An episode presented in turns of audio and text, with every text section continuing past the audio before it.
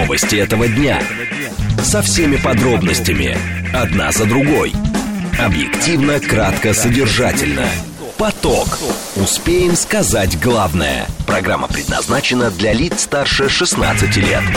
Радиостанция «Говорит Москва», четверг, 18 мая, сейчас 16.07. Меня зовут Юрий Буткин, добрый день. Следим за новостями, обсуждаем главные темы. Все в прямом эфире, смотрим, как едет город. А, вы пишете нам через смс-портал или телеграм, вы звоните нам по телефону прямо в студию, а слушаете и смотрите нас либо в телеграм-канале «Радио говорит МСК», либо на YouTube-канале «Говорит Москва», либо в социальной сети ВКонтакте. В движении. Как едет город, э, прямо сейчас смотрим на карту московских пробок. Уже шестибальные пробки. 6 баллов нам обещают в 5 вечера, 7 баллов в 6 вечера и 8 э, баллов в районе 19 часов. Обратите внимание, что по-прежнему на третье транспортное кольцо особенно тяжело едет э, между Ленинградкой и проспектом Мира. Слушать. Думать. Знать. Говорит Москва. 94 и 8 FM. Эм. Поток. Новости этого дня.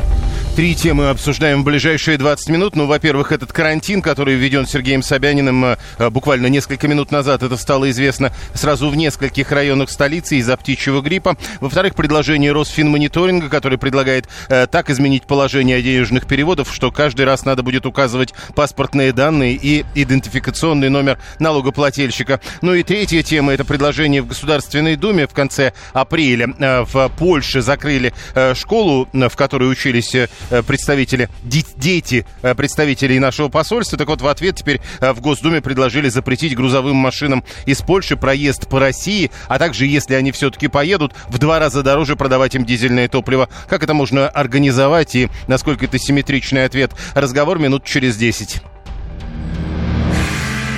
Поток. Успеем сказать главное. Менее часа назад Сергей Собянин объявил карантин по птичьему гриппу сразу в нескольких районах столицы. Вот список Братеева, Капотня, Марьино, Люблино, Печатники, Москворечье, Сабурова, Царицына, Бирюлево-Восточная, Орехово-Борисово, Северная и Южная и Зябликова. Э, случаи заболевания э, диких птиц высокопатогенным птичьим гриппом на территории Братеева и Орехово-Борисова Северного выявили э, только 16 мая. Теперь в этих и соседних районах запрещены публичное мероприятие с участием животных, что бы это ни, ни означало. Дальше есть объяснение ярмарки и выставки. Но вот что такое ярмарка и выставка, например, сельскохозяйственные ярмарки тоже будут запрещены, пока непонятно. И еще важно, говорят, э, э, запрещен также ввоз и вывоз птиц и птичьих яиц. Означает ли это, что в магазинах не будут продавать куриные яйца, тоже пока не ясно. А, мы попытались выяснить, насколько это опасно для людей. Кандидат медицинских наук, доцент кафедры инфекционных болезней болезней РУДН Сергей Вознесенский. Так, первое и самое главное. Все те ограничения, которые вводятся указом Сергея Семеновича, они касаются ветеринар, ветеринарии и э, сельского, сельскохозяйственных э, угодий. В данном случае речь идет о вирусе, который вызывает заболевание у птиц. Этот вирус на сегодняшний момент не представляет какой-то эпидемической опасности для человека. Поэтому все те ограничительные мероприятия, которые вводятся, они вводятся для ограничения контакта диких птиц и домашних птиц и людей, которые профессионально занимаются э, каким-то видом деятельности, связанным с птицами, либо их обслуживанием. Поэтому говорить о том, что данные мероприятия как-то затронут повседневную жизнь москвичей, на мой взгляд, не совсем корректно. Теперь два слова про вирус гриппа. Вирус гриппа птиц – это потенциальная угроза.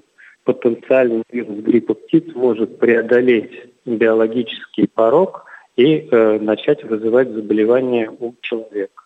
Но еще раз повторюсь, это потенциальная угроза. На сегодняшний день никаких случаев массового заболевания людей, вызванных вирусами э, птичьего гриппа, не зафиксировано. Поэтому, еще раз, работа ведется Россельхознадзором, э, различными службами, которые касаются ветеринарной деятельности, и повседневная жизнь москвичей это никак не затронет. Это Сергей Вознесенский, кандидат медицинских наук, доцент кафедры инфекционных болезней РУДН. Э, смотрите, тут и еще важная вещь. Сегодня буквально, буквально сегодня на совещании о ходе весенних полевых работ о птичьем гриппе говорил Владимир Путин. Он сказал, России удается эффективно работать по линии обнаружения болезней у животных, таких как птичий грипп, нужно и дальше. Говорил он сегодня, напомню, на заседании, э, не снижать скорость обнаружения и быстро реагировать. Я посмотрел в новостях за последнее время, птичий грипп на самом деле, к примеру, на ленте агентства РИА Новости встречался не так часто. Вот, например, 11 мая писали о том, что есть два очага птичьего гриппа на птицефабриках в Удмуртии, там усиливают безопасность. А, вот э, еще в Британии, это уже 16 мая, два случая заражения птичьим гриппом людей выявлено. А, тоже а, чайки у водоема погибли в Ижевске, и там обнаружили птичий грипп. Это новость 7 мая. 5 мая написали, что в Глазове ввели режим повышенной готовности из-за птичьего гриппа у чаек. И вот тоже про 5 мая. Здесь было заявление Министерства обороны. На Украине по заказу США изучались условия неуправляемой передачи птичьего гриппа. А, в Москве сегодня, буквально менее часа назад, объявлен карантин в нескольких районах Москвы из-за птичьего гриппа. В список попали Братеево, Капотня, Марьино, Люблино, Печатники, Москворечье, Сабурова, Царицыно, Бирюлево, Восточное, Орехово-Борисово, Северное и Южное и Зябликово. А, говорят, что 16 мая случаи заболевания диких птиц высокопатогенным птичьим гриппом выявлены были на территории районов Братеева и Северная Орехово-Борисово. Внимание! Говорит Москва. 94 и 8 FM. Эм. Поток. Успеем сказать главное. Русфинмониторинг предлагает изменить положение о денежных переводах. Ведомство намерено обязать банки указывать ИНН и паспортные данные получателя. РБК пишет о новой версии законопроекта, который был еще э, в феврале предложен. Э, инициировано исключить из данных, которые обязывают, э, которые банки будут обязаны указывать дату рождения, вместо полных фамилий, имени и отчества собираются указывать только фамилию и инициалы, а вот с реквизиты удостоверения личности, серия и номер паспорта или идентификационный номер налогоплательщика. Э, речь идет о том, что ведут какие-то исключения для переводов через э, систему быстрых платежей. Э, говорят, что заработает это уже совсем не скоро, 1 января 2026 года. Сейчас при денежном переводе нужно передавать информацию только о плательщике. Информация о получателе не требуется. Будет требоваться, судя по всему, вплоть до, видите, каких серьезных деталей деталей типа паспортных данных. Виктор Шпрингель, доцент кафедры банковского э, дела в Национальном э, исследовательском университете Высшей школы экономики. Виктор Кимович, здравствуйте. Здравствуйте. А, а насколько это будет означать ужесточение законодательства, если все это будет принято и будет действовать в 2026 году? Ну, во-первых, это 26 год, э, а сейчас у нас на календаре 23 год. За это время может многое что измениться. Я думаю, что нововведение, оно предложено не просто так, через ну, с реализацией только в 2026 году, поскольку э, банки должны к этому быть готовыми, потому что, например, тот же самый НН большинство людей не носят с собой, многие не знают, какой у него э, номер ИНН, и поэтому, скорее всего, данную информацию банки будут, должны будут получать непосредственно от налоговой тем или иным способом. Подождите, э, э секундочку, э, тут же ведь история с данными получателя, то есть получается оформить какой-то перевод будет крайне сложно, не получив все эти данные от получателя. Тут сразу же пишет 530 как это бьется с охраной личных данных. Ну, а получателя вы в любом случае указываете фамилию, имя, отчество и телефон, потому что иначе он перевод, э, в принципе, просто получить не может но будут какие-то там дополнительные сведения, которые нужно будет указать. Ну, посмотрим, на самом деле, поэтому не зря речь идет о 26-м годе. Ты, еще вопрос. Это ведь предложение Росфинмониторинга, а, так сказать, финансовая разведка, то есть они сами эту информацию добыть не могут? Ну, они эту информацию добыть не могут. Я думаю, что здесь, в общем, и интересы и э, Росфинмониторинга переплетают, и э, налоговых служб, потому что у нас очень резко вырос за там, последний год объем переводов э, за рубеж. Тот же самый Узбекистан 14,5 миллиардов по итогам 2022 года. Это очень большие суммы, которые сейчас уходят из страны. И понимать э, происхождение этих денег, конечно, э, государственным органам хочется. Хотя это на самом деле очень сильно э, усложнит жизнь, прежде всего э, усложнит жизнь трудовым мигрантам, у которых вообще с документами достаточно плохо, а переводить деньги на родину нужно. Поэтому я думаю, что э, здесь эта инициатива еще будет серьезно обсуждаться российскими властями с, со странами, откуда к нам приезжают люди на работу. Теперь э, по поводу возможных исключений для переводов через СБП и говорили о возможности введения новых ограничений на э, так называемые недекларируемые переводы, э, теперь уже величиной в 100 тысяч рублей. Насколько это серьезная мера? Ну, СБП э, фактически речь идет о переводе с карты, и все данные по, э, скажем так, э, владельцу карты у банка есть. Здесь все абсолютно понятно, клиент идентифицируется э, тем или иным способом. Поэтому э, прав, понятно, что СБП исключен из общих правил. Что касается неидентифицированных переводов, ну, они, в общем-то, в значительной степени сейчас и не распространены. Mm. Потому что э, все-таки мы понимаем, кто отправляет деньги и кому отправляются деньги, потому что есть соответствующие формы, которые вы должны заполнять э, либо на сайте э, соответствующих систем быстрых переводов, либо на самом деле э, в офис, в который вы приходите. А насколько прав 980-й, который сейчас пишет, но это же приведет к обратному эффекту, все уйдут в тень, в кэш? Ну, кэш переправлять не так уж просто, потому что здесь тоже у нас есть ограничения. Насколько вы знаете, не более 10 тысяч долларов – Э, либо эквивалент соответствующей суммы в другой валюте вы можете провести без соответствующих деклараций. Поэтому в кэш, я думаю, мы не уйдем. Кроме того, у нас вообще есть э, до сих э, требования об идентификации личности, э, при том, что если вы делаете либо перевод, либо покупаете валюту на сумму свыше 40 тысяч рублей. Иногда, конечно, этим всем пренебрегают, но, в общем такое, све- э, такое требование в законодательстве и сейчас существует. Спасибо, Виктор Шпрингель, доцент кафедры банковского дела в Национальном исследовательском университете Высшей школы экономики. А, хотят установить лимит на перевод, э, ну, чтобы было понятно, о каком уровне в 100 тысяч мы говорим. Хотят установить лимит на перевод без открытия банковского счета э, 100 тысяч рублей или его эквивалента в валюте. То есть, если ты приходишь в банк и говоришь, хочу сделать перевод, не открыв банковский счет, Э, вот нельзя. 7373948, телефон прямого эфира. Согласно день, действующей редакции антиотмывочного закона, при денежном переводе надо представлять информацию только о плательщике. Информация о получателе не требуется. Но вот, э, судя по всему, в ближайшее время, если 1 января 2026 года можно считать ближайшим временем, это понадобится. А наши банки и так по требованию органов предоставляют все данные, пишет Данила 663, 208, вспоминает сегодняшнее заявление Володина, который сказал, сказал, что нет больше английского языка. А, пишет, э, кэш забыли, все, больше его нет. Примерно такую же фразу про английский язык сегодня э, произнес э, спикер э, Володин в Государственной э, Думе. Все дырки закрыты для обналичивания, это пишет 855-й. Руслан 720-й уверен, что для мигрантов все равно появятся услуги в виде переводов через каких-то лиц или фирмы. 7373948, прошу вас, здравствуйте.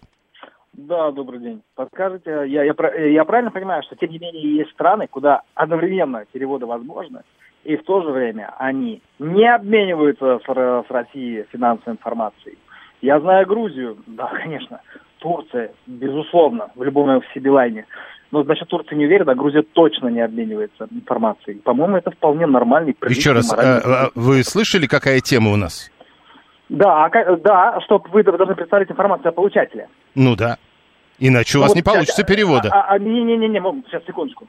Если у вас есть коллега, товарищ, который в том же банке в Грузии, что и вы, вы переводите ему, представляете информацию о нем, а уж он межбанком вам на счет кинет без проблем. И это, об этой транзакции уже никто не узнает здесь. Еще раз, э, э, мы же говорим сейчас о том, что этот перевод не войдет, если хотя бы этого человека не будет в переводе.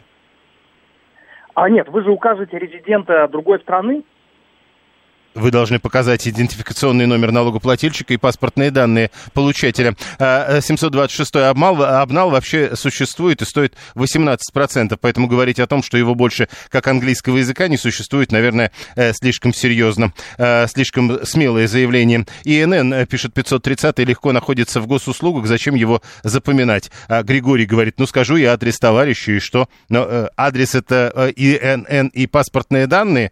Ничего. Э, у вас не, э, если вы все это припишете товарищу, ну тогда этот товарищ эти деньги и получит, а главное, все, кто проводит это, а главное, Росфинмониторинг, о том, что этот товарищ эти деньги получил, узнает. Говорит Москва. Поток.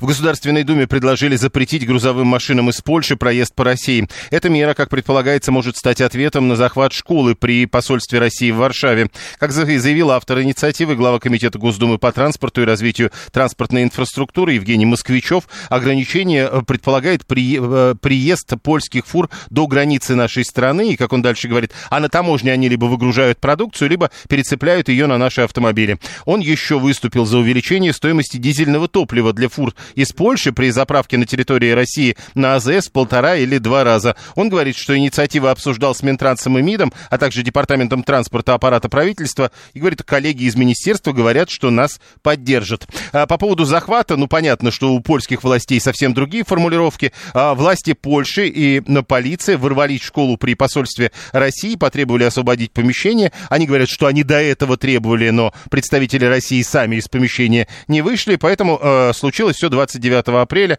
Они уже силой туда пришли, э, и к вечеру того же дня все сотрудники школы ее покинули. Елена Ведута, заведующая кафедрой стратегического планирования и экономической политики на факультете госуправления МГУ. Елена Николаевна, здравствуйте. Здравствуйте. Я хотел спросить, насколько реализуемая э, картина, которую вот предлагает депутат Москвичев, э, польские фуры э, доезжают до границы, перегружаются, либо если они продолжают движение, то на заправках им дистопливо по особой цене продают? Ой, я просто думаю, насколько это способствует ухудшению дальнейшему наших отношений, либо это помо поможет улучшению. Но, ну, судя по всему, Польша сделала хулиганский вызов. Естественно, э, она себя, вот с моей точки зрения, показала, что некультурная э, страна, если она так просто выбрасывает... Не, не, они же говорят, у нас там и все решения судебные. Ну, то есть, что мы сделали, мы э, просто, говорит, мы потребовали, а они не ушли, поэтому мы были вынуждены так.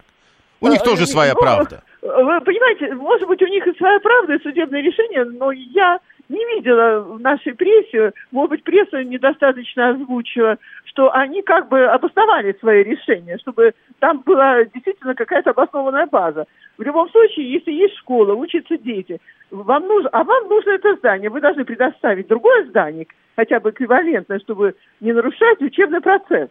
Поэтому тут... Э, ну хорошо, они сделали то, да. что сделали. Мы собираемся да. ответить на это. А, а, мы, а мы, на мой взгляд, мы все равно... Э, не знаю, многие считают, что мы должны отвечать точно так же. Но кому мы отвечаем? Мы отвечаем обычным людям. Вот э, везут они к нам продукты. Мы поднимем цены на бензин. Они точно так же будут учитывать вот, э, вот это поднятие цены в тех продуктах, которые они нам в конечном счете предложат. Мы накажем опять-таки кого? Самих наших людей. Это совсем не, та, не, не то наказание. Э, я считаю, что лучше всего, лучшее наказание для той же Польши.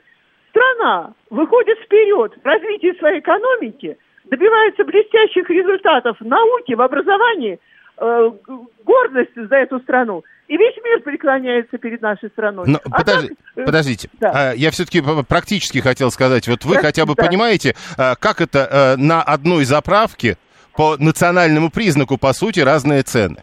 Но это невозможно, сразу отвечаю. Это невозможно. И даже если напишут предписание, точно такие судебное, как Польша писала, что вы обязаны проверять, значит, надо им проверять документы, знать точно, что это едет оттуда, из Польши. Но это лишние проблемы для всех. Это неправильное решение. Несет своего рода повышение трудовых затрат тех, кто будет все это проверять, откуда человек едет. А второе, то, что это все равно отразится на росте цен тех продуктов, которые поляки к нам эти фуры привезут. Еще Ну, один ну, вопрос. да. Э, Сегодня в средствах массовой информации в связи с этой историей, с этим предложением пишут э, чуть ли не о 10 тысячах фур из Польши, которые сейчас на территории Российской Федерации. То есть действительно настолько серьезно это количество автомобилей, а соответственно и количество товаров. Но, вы- но опять-таки, ведь э, э, те люди, которые везут сюда товары, они явно не относятся плохо к России. Э, поэтому я не вижу здесь оснований наказывать конкретно вот этих людей за действия чиновников властных структур Польши. Я даже знаю, что вот их продавцы яблок, когда мы стали отказываться от яблок, устроили ту же революцию типа в желтых жилетах, возмущались своим руководством. Я понимаю, что мы можем, может быть, мы хотим спровоцировать этих людей, кто везет нам продукты, тоже на какие-то выступления против правительства. Но я считаю, что э, наше э, отношение нормальное к людям, которые работают у нас, везут продукты нам. Зачем нам к ним плохо относиться? Это обычные трудяги. Понял, спасибо. Они не виноваты. Спасибо. Да. Елена Ведута, заведующая кафедрой стратегического планирования и экономической политики на факультете госуправления МГУ. А, у нас тут проблемы, я вам честно скажу, из-за ваших сообщений. А, просто вот 123 говорит, без польских яблок мы как-то давно обходимся уже. При этом Григорий рассказывает, яблоки из Польши в Калининграде стоят 25 рублей за килограмм. А, То есть, видите, получается, пока вы обходитесь, другие яблоки по 25 берут. Строить и добиваться всего и первого места это долго, это время. А, Некогда. Нам надо сейчас отвечать. Тру- Турбопатриоты требуют этой мести прямо сейчас, пишет Виталий 618. А, да, 853. И другой вопрос. Обойдемся ли мы без польских товаров, которые пока еще есть у нас на прилавках? Чья попка скажет нет польской туалетной бумаги мягкой? А вы полагаете, что в основном это вот эти 10 тысяч фур, если что, они как раз польскую туалетную бумагу нам везут. А, Просто действительно не очень понятно, о чем идет речь. Отобрать все 10 тысяч фур, пишет 360, ему плевать. А, Ну, вы же должны смотреть, что будет дальше. Но 7373948. Да, прошу вас. Добрый день, здесь Москва. Э, Значит, ну, к самой идее я отношусь отрицательно. Ваша визави правильно сказала, да, что мы тем самым, во-первых, накажем сами себя, вот, во-вторых, испортим отношения с теми, кто к нам более-менее лояльно относится. Вот, но это второй вопрос. Вот. А чисто технически, ну, смотрите, по поводу разделения по национальному признаку. Э, Делается очень просто. Ну, я сейчас не помню, есть ли такое в Москве, но, к примеру, в Питере, да, что при входе в Исаки, там, вход для... э, в- вход в музей, там, Э, 1000 рублей. Для так. россиян скидка 50%. Ага.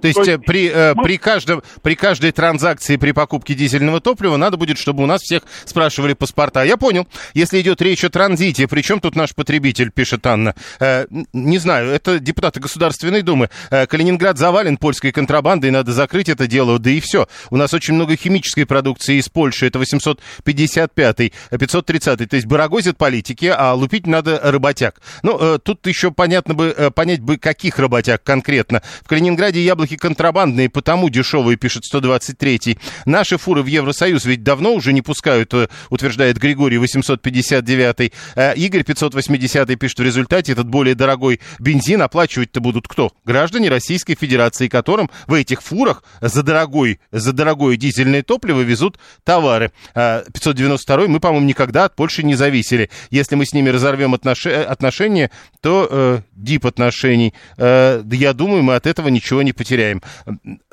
На самом деле, если разорвать вообще все отношения, возможно, мы ничего не потеряем. В Эрмитаж для иностранцев вход дороже. Но я и говорю, то есть тогда, получается, бензин надо будет продавать по паспорту. Э, Если врагам мы можем цену на дизель поднять, значит, можем сделать дешевле для друзей. Например, белорусская фура или казахская смогут заправляться дешевле, пишет Виталий. А вот насчет российских автомобилей, что-то вы ничего не написали. Для них специальных цен не надо вводить. Транзит двойного назначения, получается, какой-то 877 пишет.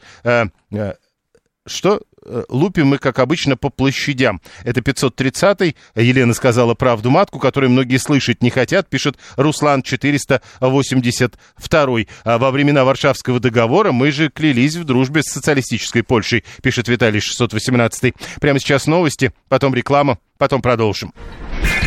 Новости этого дня. Со всеми подробностями. Одна за другой. Объективно, кратко, содержательно. Поток. Успеем сказать главное.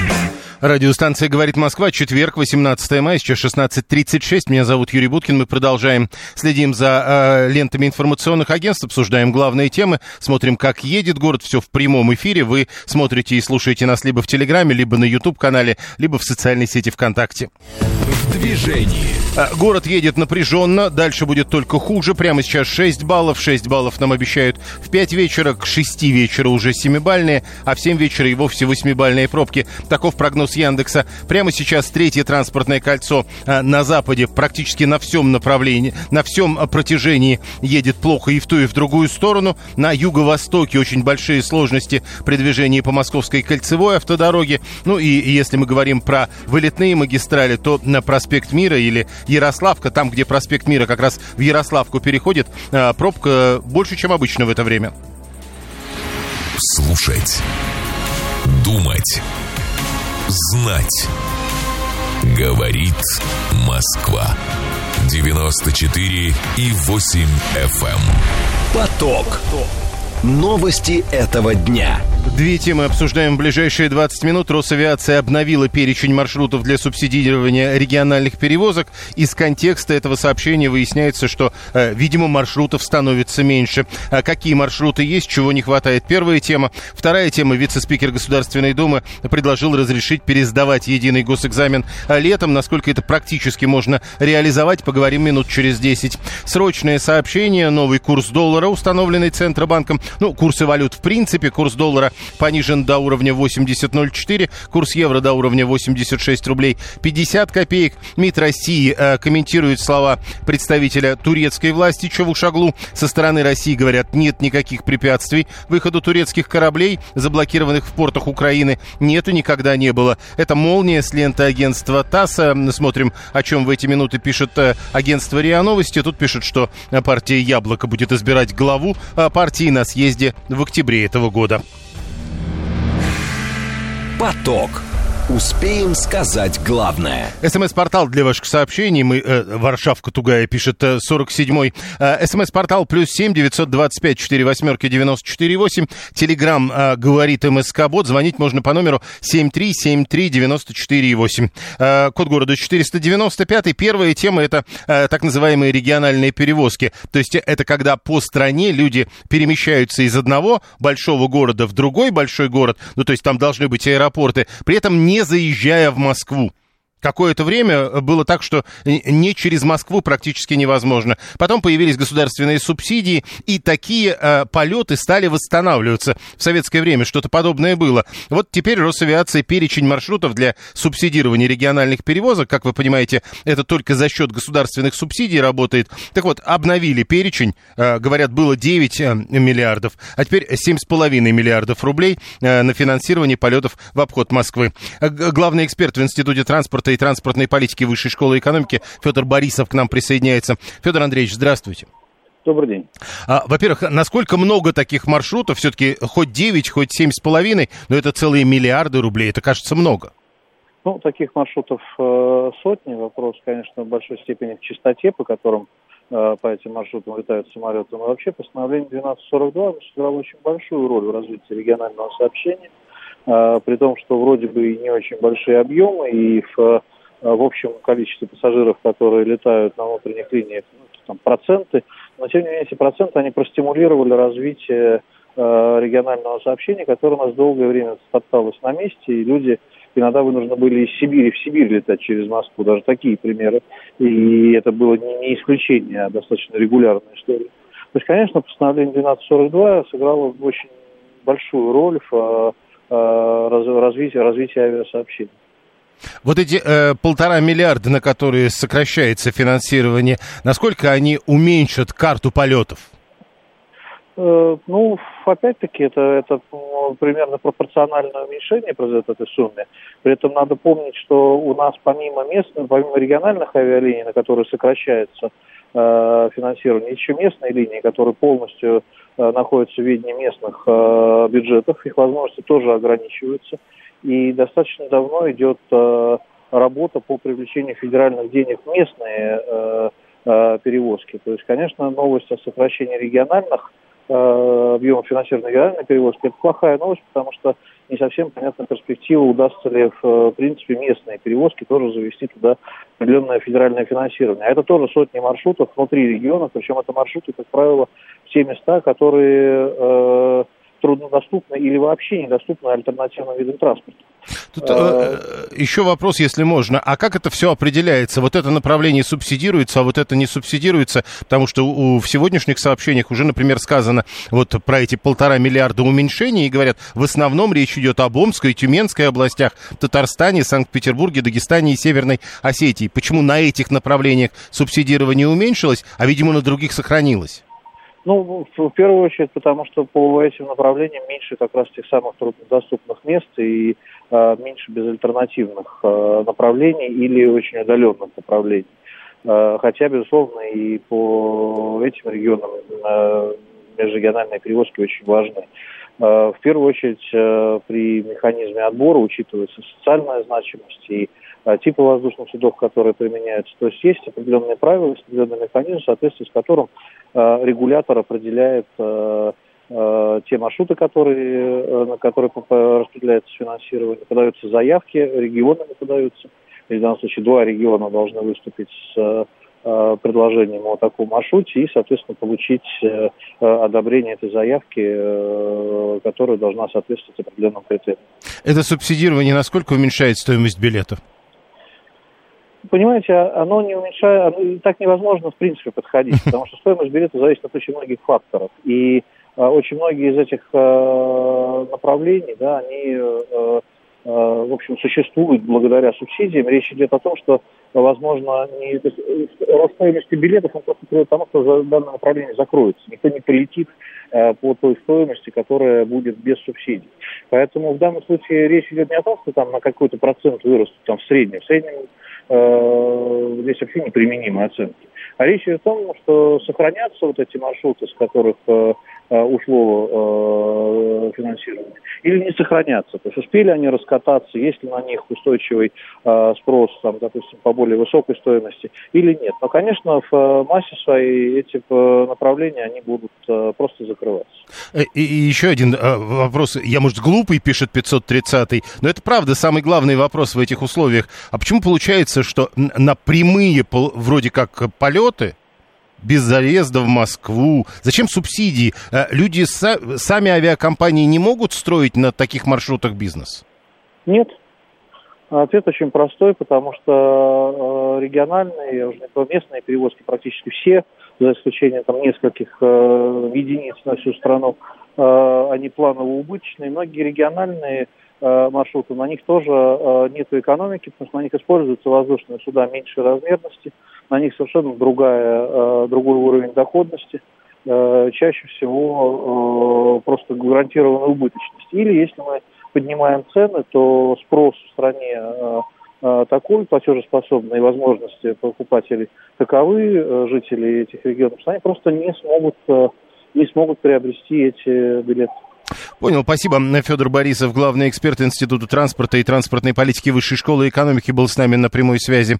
Э, не будет субсидий. А Григорий у нас, э, как вы помните, рассказывал неоднократно, что он недавно слетал во Владивосток, и вот, говорит, во Владивосток летел в обход Москвы из Питера в Екатеринбург, потом до заправка в Иркутске, потом во Владивосток, а потом тот же самолет полетел еще и в Петропавловск-Камчатский. Говорит, если субсидии... А он, соответственно, с учетом субсидий дешевле, видимо, покупал. И вот, говорит, не будет субсидий, я тогда в Турцию полечу. А так бы в Владивосток полетел. Ну вот, видите, а, многие, видимо, предпочитают летать в Турцию, и в результате из Перми в Новосибирск не летят из Перми в Москву, а дальше зачем в Новосибирск, когда можно в Турцию? 7373948, телефон прямого эфира, э, код города 495, смс-портал для ваших сообщений, плюс 7 925 4 восьмерки 948, телеграмм говорит МСК Бот. Э, Росавиация обновила перечень маршрутов для субсидирования региональных перевозок, и, судя по всему, некоторых маршрутов для региональных перевозок дальше не будет. Э, авиакомпании уже начали отменять рейсы по России из-за того, что господдержка немножко сокращается, и, как э, сегодня в СМИ утверждают, в основном речь идет об Омской, Тюменской областях, Татарстане, Санкт-Петербурге, Дагестане и Северной Осетии. Внимание! Говорит Москва. 94 и 8 FM. Эм. Поток.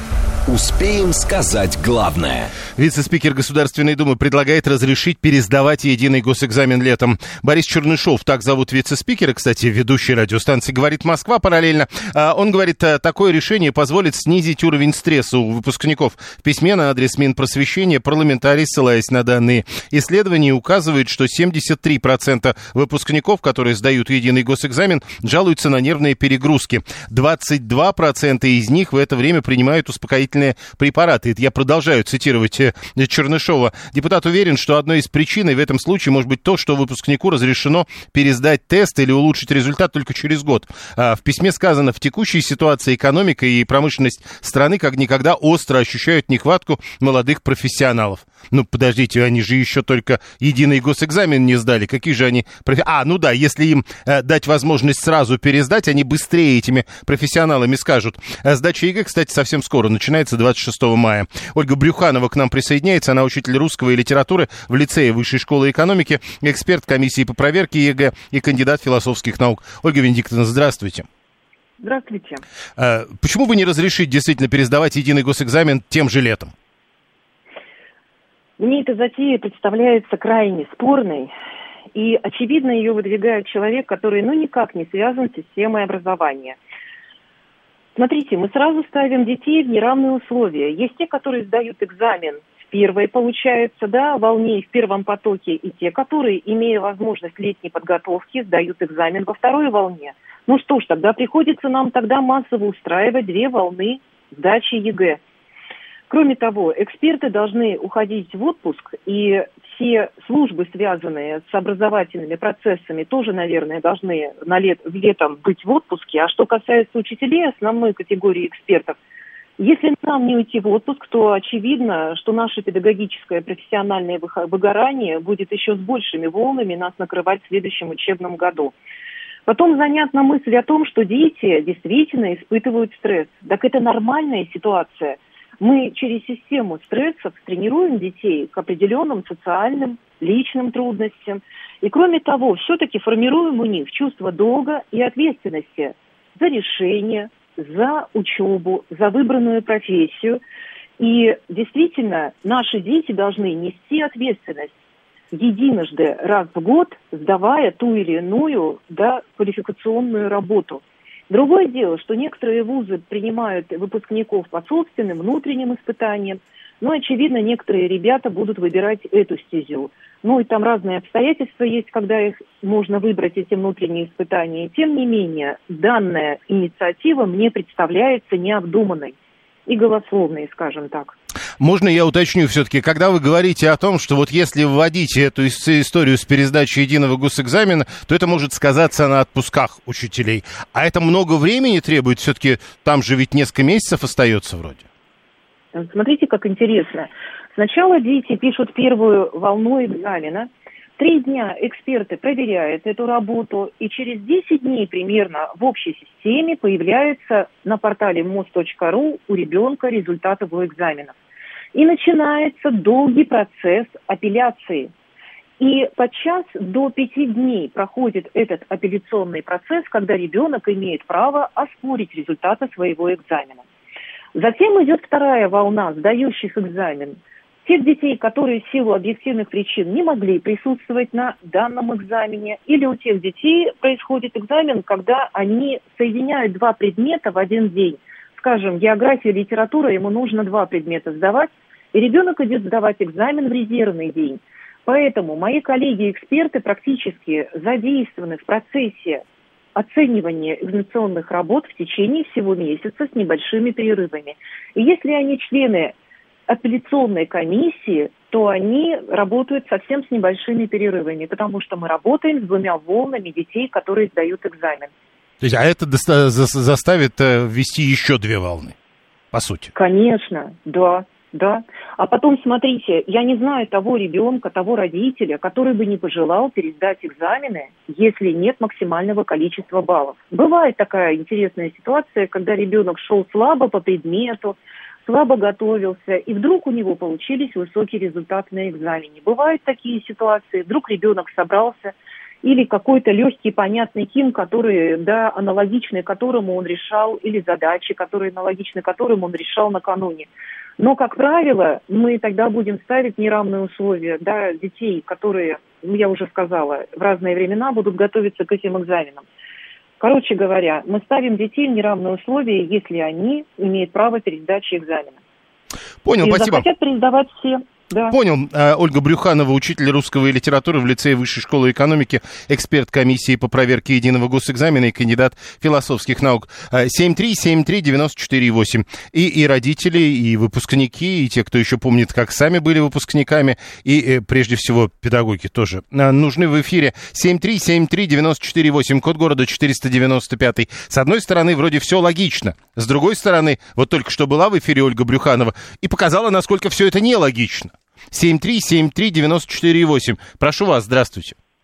Здравствуйте, Ольга, Москва, преподаватель. Э, Полностью поддерживаю эксперта. Э, Ну, я не слышала, вот только э, сейчас услышала о данной инициативе.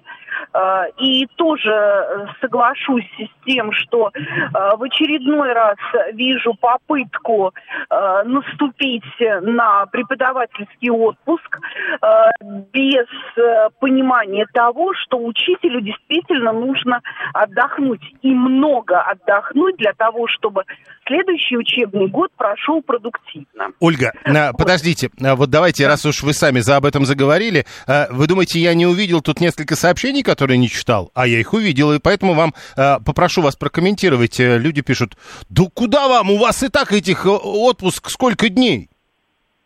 А, у нас отпуск 56 О. рабочих дней. А, да, насколько я понимаю, это самый большой отпуск в стране. Но когда, а, если я не ошибаюсь, Иосиф Виссарионович Сталин давал этот отпуск, хочу надеяться, что он прекрасно понимал, в отличие от э, нынешних наших государственных э, деятелей, понимал о том, что профессия педагога, э, с моей точки зрения, вообще самая затратная, ну, именно педагога, не учителя, а любого педагога, она самая э, затратная. Как вы думаете, почему у нас мужчин э, много, в, мало э, в педагогике? А, не, не знаю, почему. Ну, потому что не выдерживаете вы такой нагрузки. Значит, давайте посчитаем. А, 18 часов нагрузка в неделю а, – это ставка. А, Ну, пускай вы, давайте, ведете 9 классов по 2 часа в неделю. 9 умножьте, пожалуйста, ну, давайте по-божески, 25 человек. Нервная система мужчины не в состоянии пропустить, она не может обработать такое количество информации. Поэтому э, мы действительно выгораем, мы устаем. И потом э, вот э, те люди, которые написали сообщения, я их не читала, э, ну, потому что у меня нет этого телеграмма, э, э, они нам говорят, что вы злые, вы орете.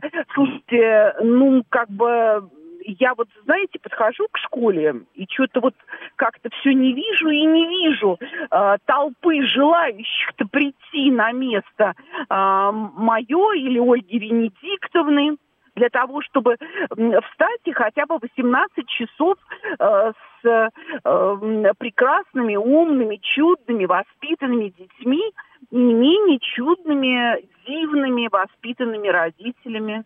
Понял, э, хорошо. Пообщаться. Спасибо. А, правда, тут же 639 пишет, но это уже такая история, знаете ли, э, межполового противостояния. 639 учителям быть непрестижно и платят мало. В ПЕТ идут троечники и неудачники, а не потому, что мужчины слабее.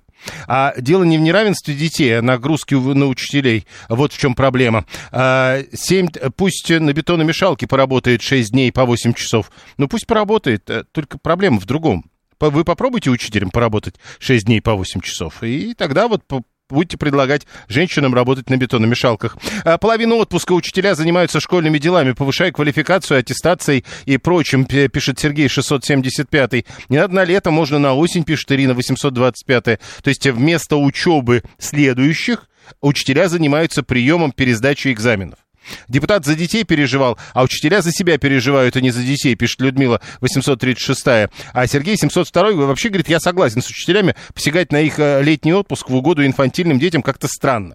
Педагога и учительство это не профессия, а служение. Тут 123 еще одну тему нам подбрасывает. А, э, все профессии важны, все профессии нужны, в каждой профессии есть свои сложности. Ну да, и в том числе продолжительность отпуска часто эти сложности э, пытается как-то учитывать. Ну ведь не просто так, правда, придумали про 56 дней. А, правда, кто-то тут уже написал, что э, зря это вот они думают, что э, у них самые длинные отпуска, потому что э, у сотрудников МВД отпуска больше учительских, пишет Сергей 702.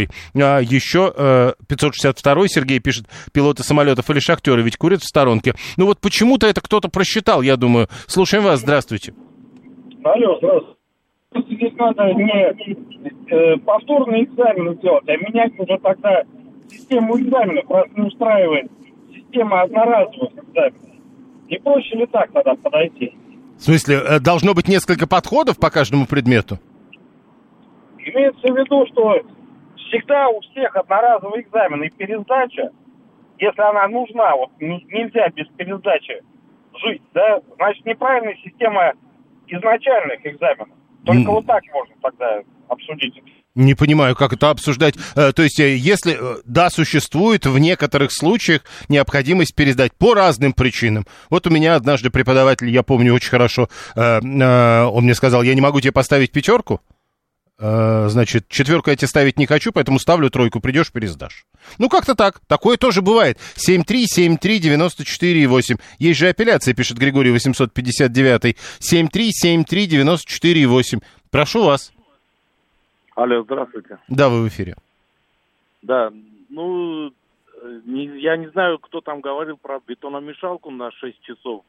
Вот реально учителя выматываются за весь день. Нет, э, естественно, говорит тот, кто сам не пробовал. Понятно. Ну, такая ответственность большая, там учеников, там уйма, там отвечают за все, да, даже за царапину на них. И эти люди имеют право на отдых, полный отдых, чтобы в сентябре опять выйти новыми силами работать. А человек, который работает на бетономешалке, откуда он знает, как надо воспитывать детей, как, ну, он знает. Ну, ну он, он знает. Школе, ну, ну подождите, но мы же всегда очень хорошо знаем про других. Ну, давайте не будем. А, у меня нет образования, сложно представить учительскую нагрузку, пишет 437 То есть вы не учились в школе вообще. Как же вы тогда буквы-то собираете в слова? 7373948, телефон прямого эфира. А, еще вот, а, когда вы пишете про бетономешалку-то, продолжает Александр 960 на стройках отпусков вообще нет. Ну так, может быть, надо требовать, чтобы они были? Э, законом это предусмотрено. 7373948, телефон прямого эфира. Переэкзаменовки были во все времена, пишет 123 и никто на это не жаловался, а тут? Ну, а тут предлагают, э, жалобы-то были наверняка. Э, другой вопрос, выходили ли они на уровень вице-спикера. А тут предлагают, ну давайте все-таки посмотрим. Люди еще жалуются. У меня отпуск 28 дней, и то полностью не дают по 14. Давид 676 пишет. Слушаем вас. Здра... Нет, не вышло. 7373948. Прошу вас, здравствуйте. Да, день добрый, Дмитрий, Москва. Угу. Но из того, что я в эфире услышал, эксперты, вот женщина-учитель, которая говорила про высокую нагрузку, выходит так, что, э, по сути, единственной причиной является усталость учителей и отсутствие отпуска, сокращение его. Но ведь количество тех школьников, которые пойдут на пересдачу, их там будет ну, явно не такое большое – ну, э, понимаю, что, может быть, какие-то школьники захотят улучшить свой результат, но можешь ввести какие-то критерии, отсечь их, останется там условно. Не, а подождите, а вот эта история, о которой тоже говорили, что э, это, ну, такие условия игры. Ты либо сейчас, э, да, и, с, э, ну, хорошо, со стрессом, но ты вот либо сейчас, либо потом год ждешь. Ну хорошо, тогда получается у нас на чаше весов отпуск э, педагогов, учителей и нервная система школьников, Но... Ну. которые должны уйти на год вперед в ожидании последующей сдачи. Подождите, разве они не могут разве этот год провести, к примеру, ну поработать, э, понять, как что такое жизнь? В любом случае он свою квалификацию, ну, знания, он так или иначе растеряет. Вы думаете он... так, хорошо, а, они же учат детей по 30-60 штук, это вам не мешки ворочать, все-таки пишет 530-й. Но все просто, пишет 201 Если студент не сдал ЕГЭ, он не сможет заработать на нем репетиторством, подготавливая к пересдаче за такой короткий срок. Сложная история, но я вам прочел. Далее новости.